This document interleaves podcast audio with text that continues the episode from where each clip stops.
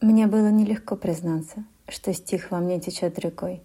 Казалось, всем мне интересно, смеяться будут надо мной, как в школе как-то посмеялись, и вынудили замолчать. И я надолго зарекалась бумаге мысли предавать. Потом забота и семья. Кому нужны чужие строки? Я их хранила для себя и забывала все до срока. Но рифму в глубине храня, я вырвалась из плена быта, узнала заново себя и вспомнила все, что забыто. И снова потекли рекой стихи. Внутри им стало тесно, и оказалось, что они еще кому-то интересны.